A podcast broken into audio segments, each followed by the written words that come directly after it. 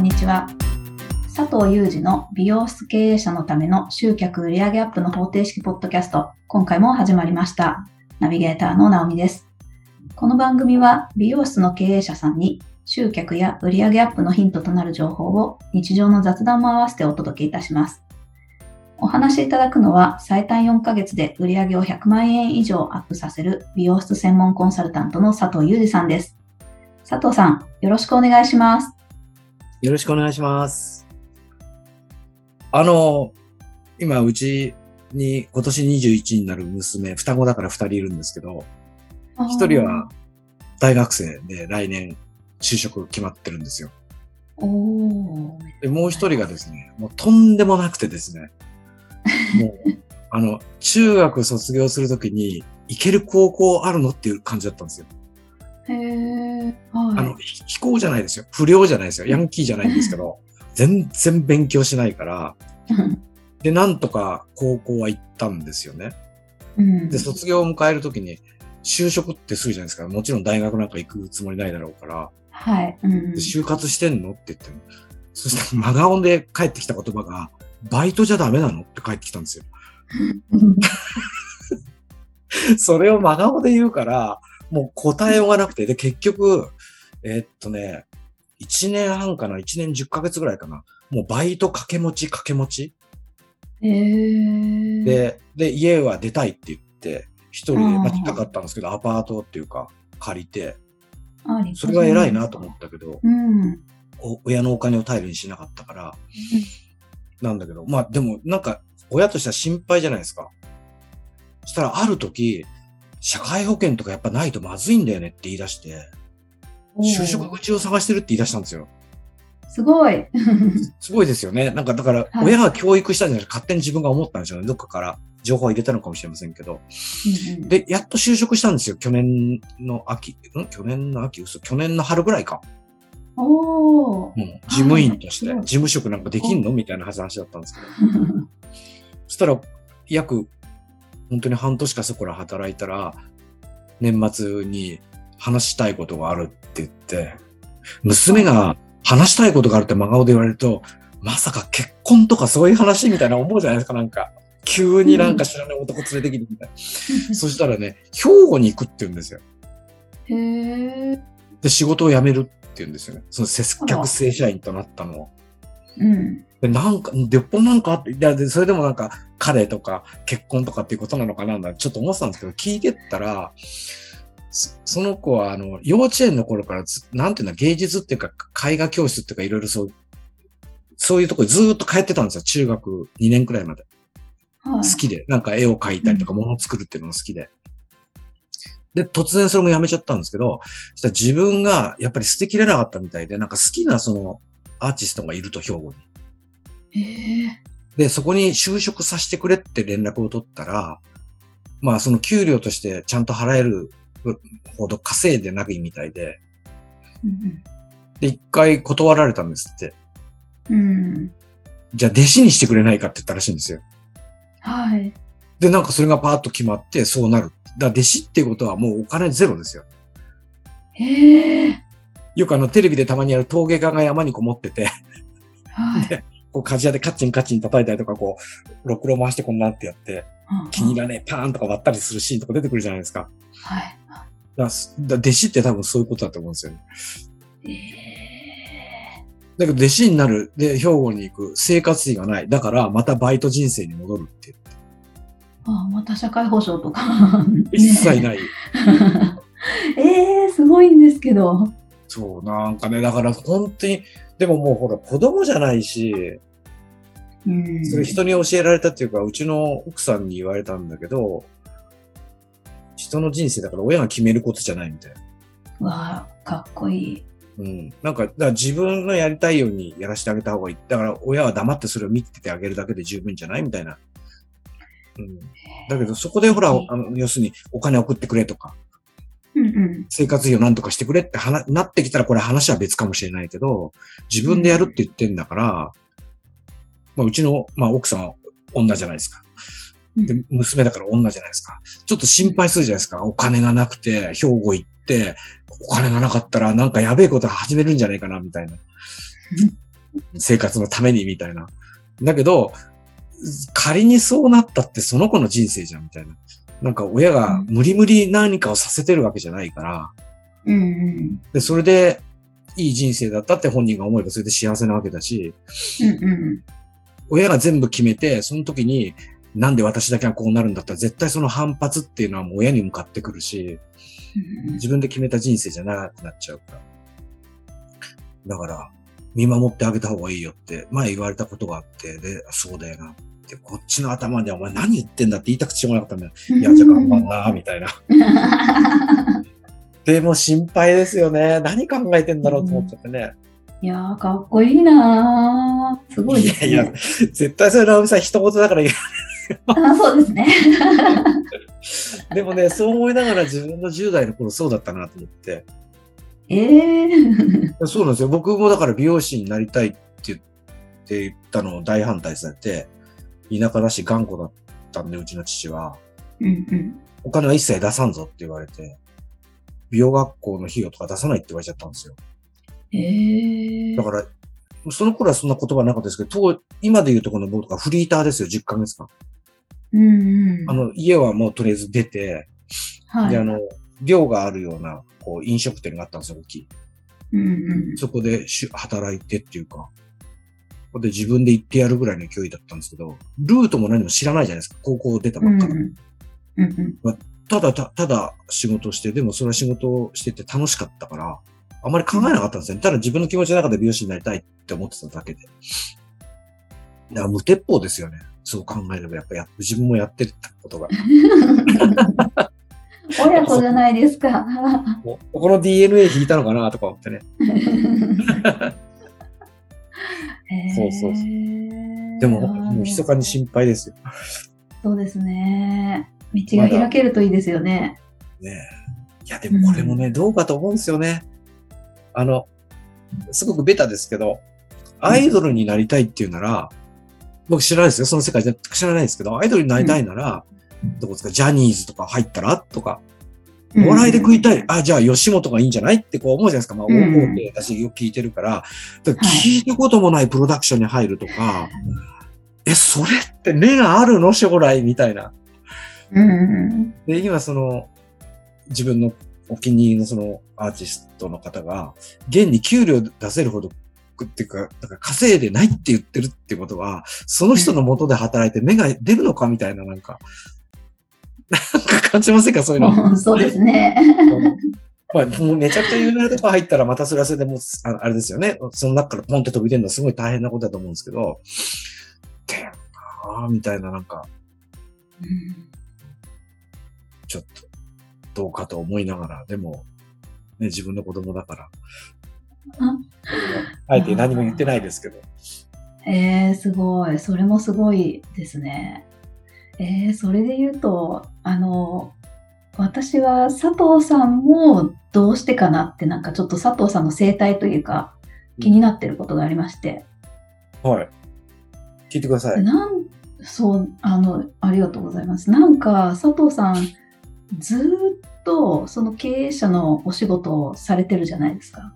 はい。でも、私思うんですけど、やっぱ、ちょっとめんどくさいなとか、なかなか継続できる人ばっかりじゃないから、本当にあの、すごい経営者さんって、日本中で数少ないわけですよね。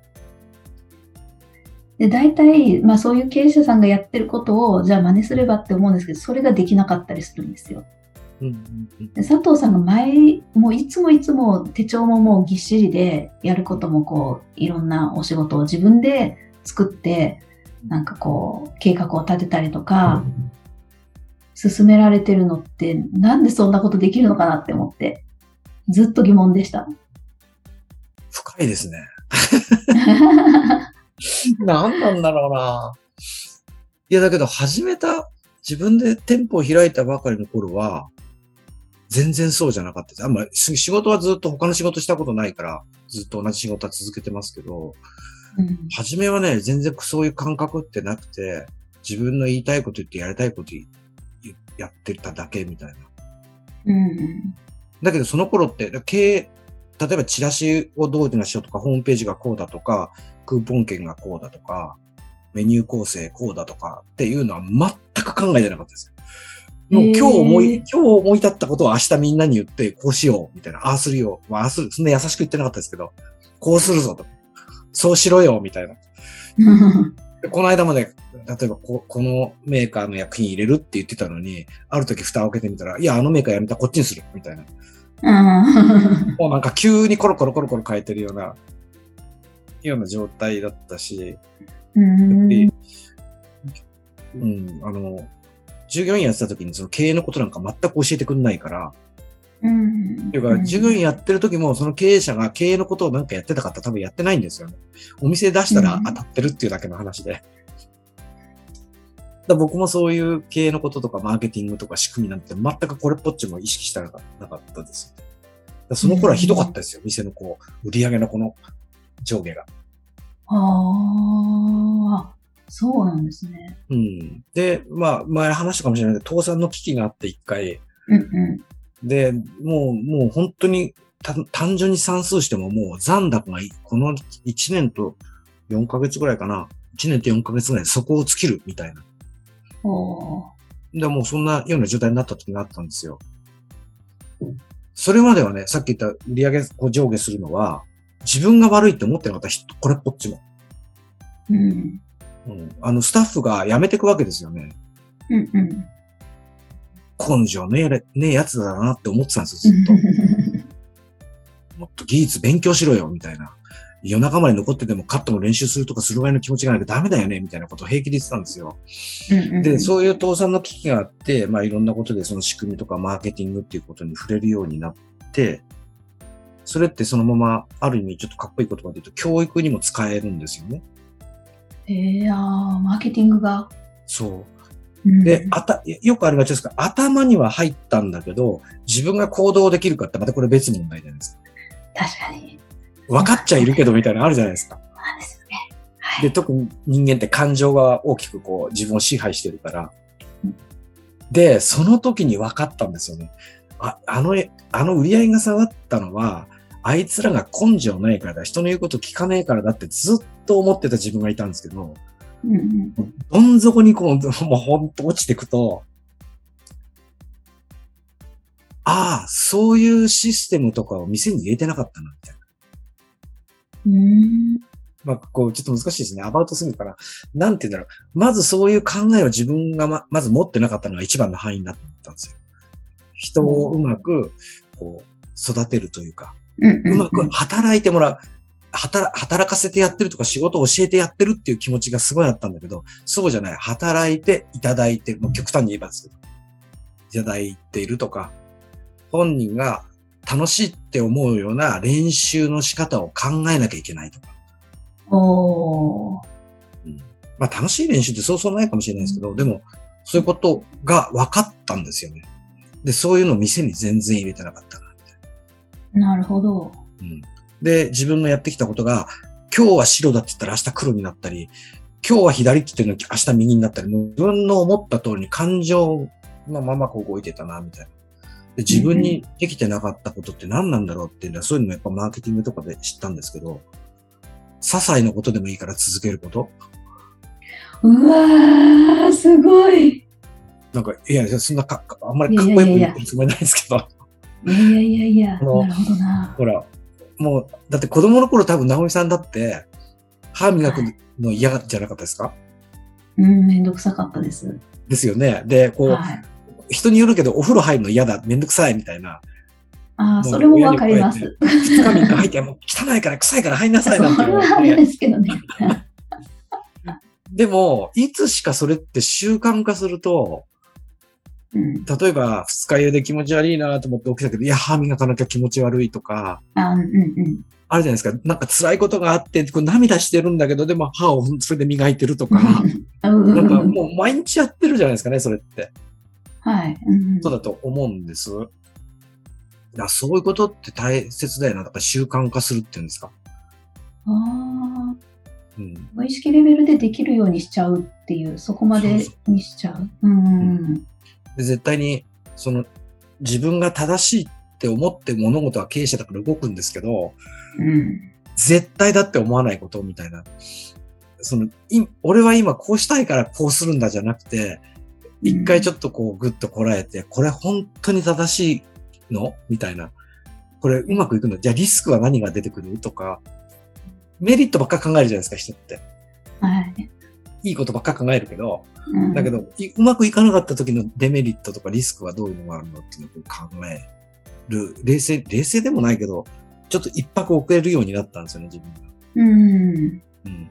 で、まあ、そんな歯磨きじゃないですけど、今日から毎日、例えばメルマガを書いたとか、今日から毎日ポップを書くようにしたって言ったって、単発でやってやっぱり結果って出てこないじゃないですか。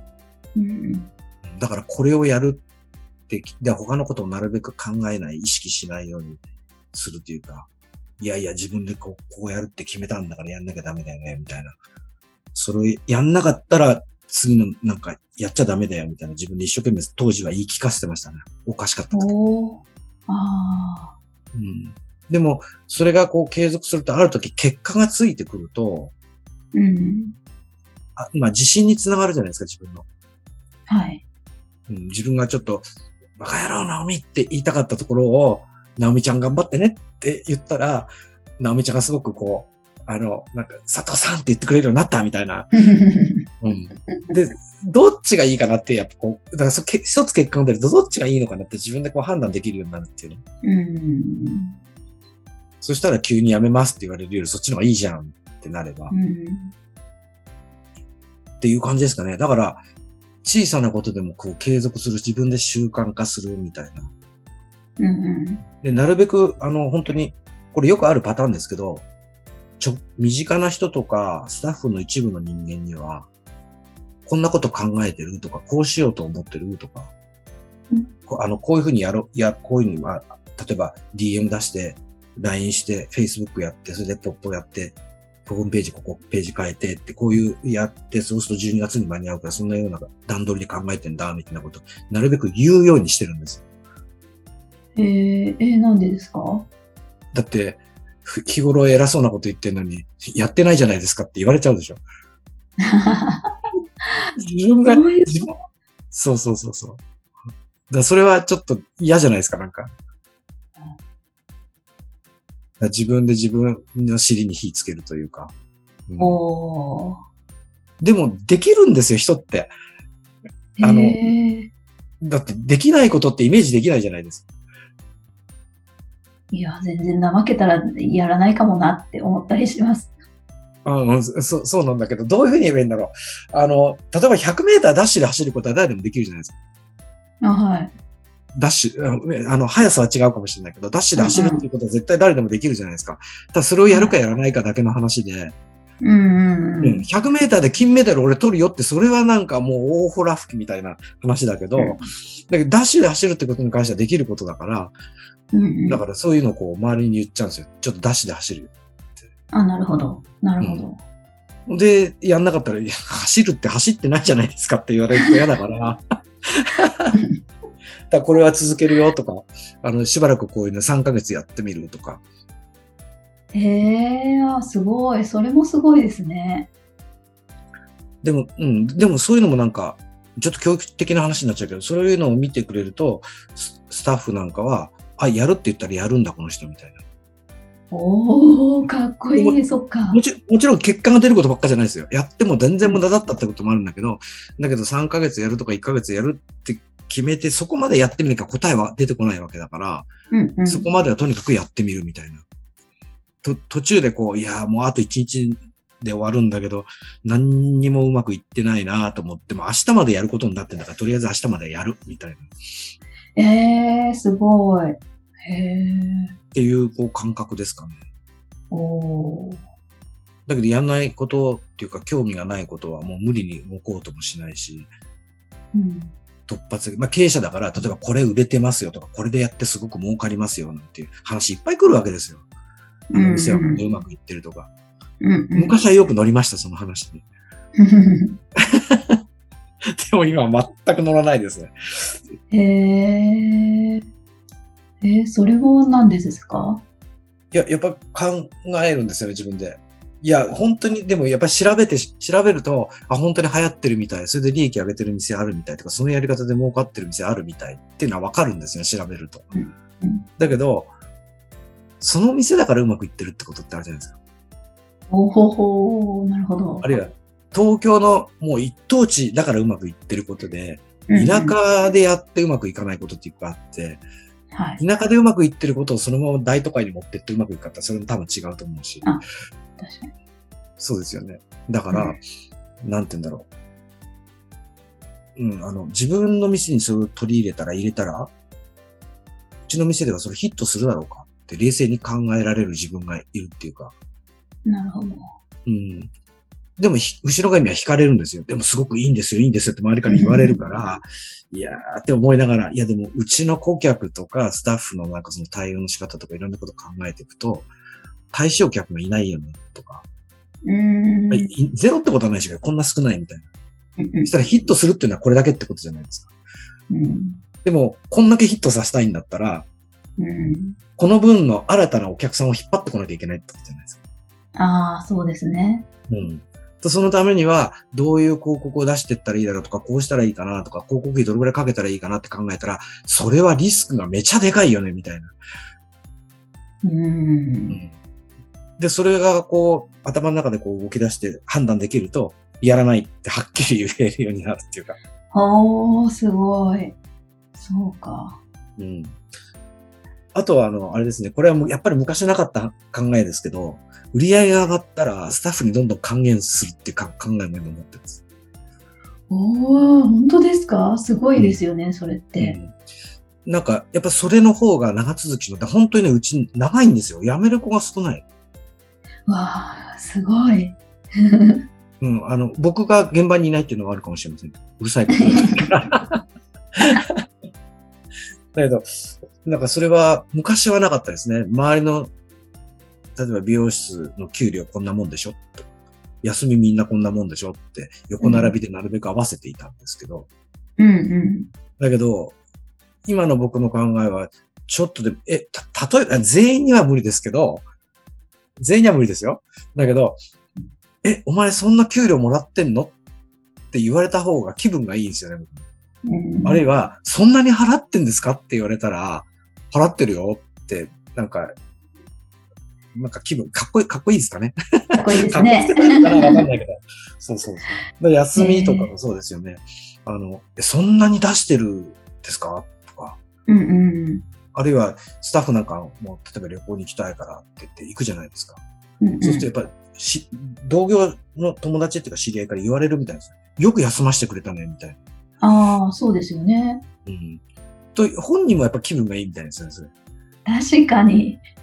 うん。だから、うんだからほん本当にこう、みんながうまい関係でいられるってのはそういうことだよね、みたいな。ええー、すごいや、すごい、すごいっていう。いや、ずんどこがあったんですよ。い。やいやいやいやいや、だから、そっか、なんか、えー、じゃあ、なんだろう、今じゃあ続けていられる、まあ、普通の人だと、例えば、まあ、お店も、まあ、このくらい売り上げ上がったし、まあ、このくらいだよなって、まあ、このまま行こうって思うし、別になんか、そんなに欲も出てこなかったりもするけど、佐藤さんが、まあ、なんだろう、そうやって気持ちよくいられる、そういう道筋をご自身が見つけたのが一番大きかったってことですか？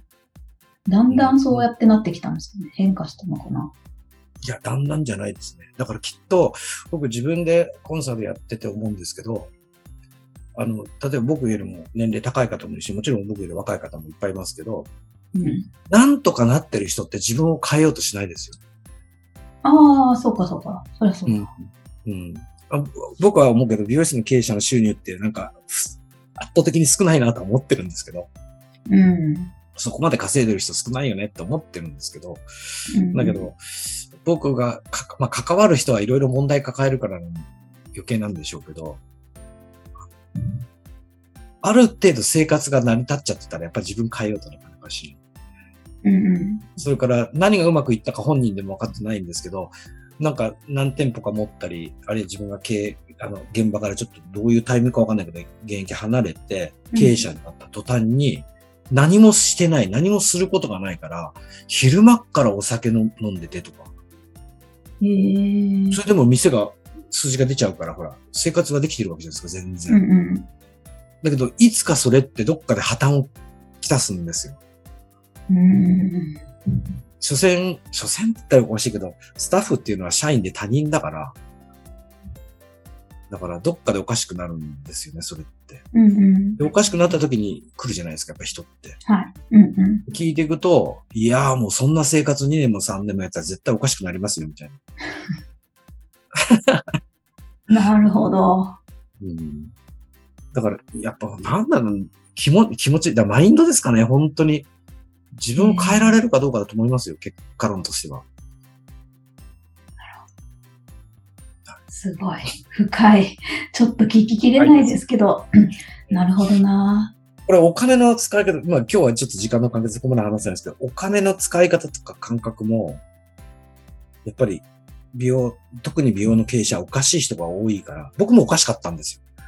うん今思うのはすっごいおかしかったと思う。あの、昔の僕がここにいたら、ものすごい言うと思いますよ、僕。何言ってんの？みたいな。えーじゃあ、そのお金の話じゃあ次回にいいあ、ぜひぜひ。はい。ありがとうございます。はいちょっと、何回か聞き直したいなって思いました。この聞いて回。ください。はい。ありがとうございます。はい。それでは最後にお知らせです。美容室経営者のための集客売上アップの方程式ポッドキャストでは皆様からのご質問を募集しております。ポッドキャストの詳細ボタンを押していただくと質問フォームが出てきますので、そちらからご質問をいただければと思います。それでは今回はここまでとなります。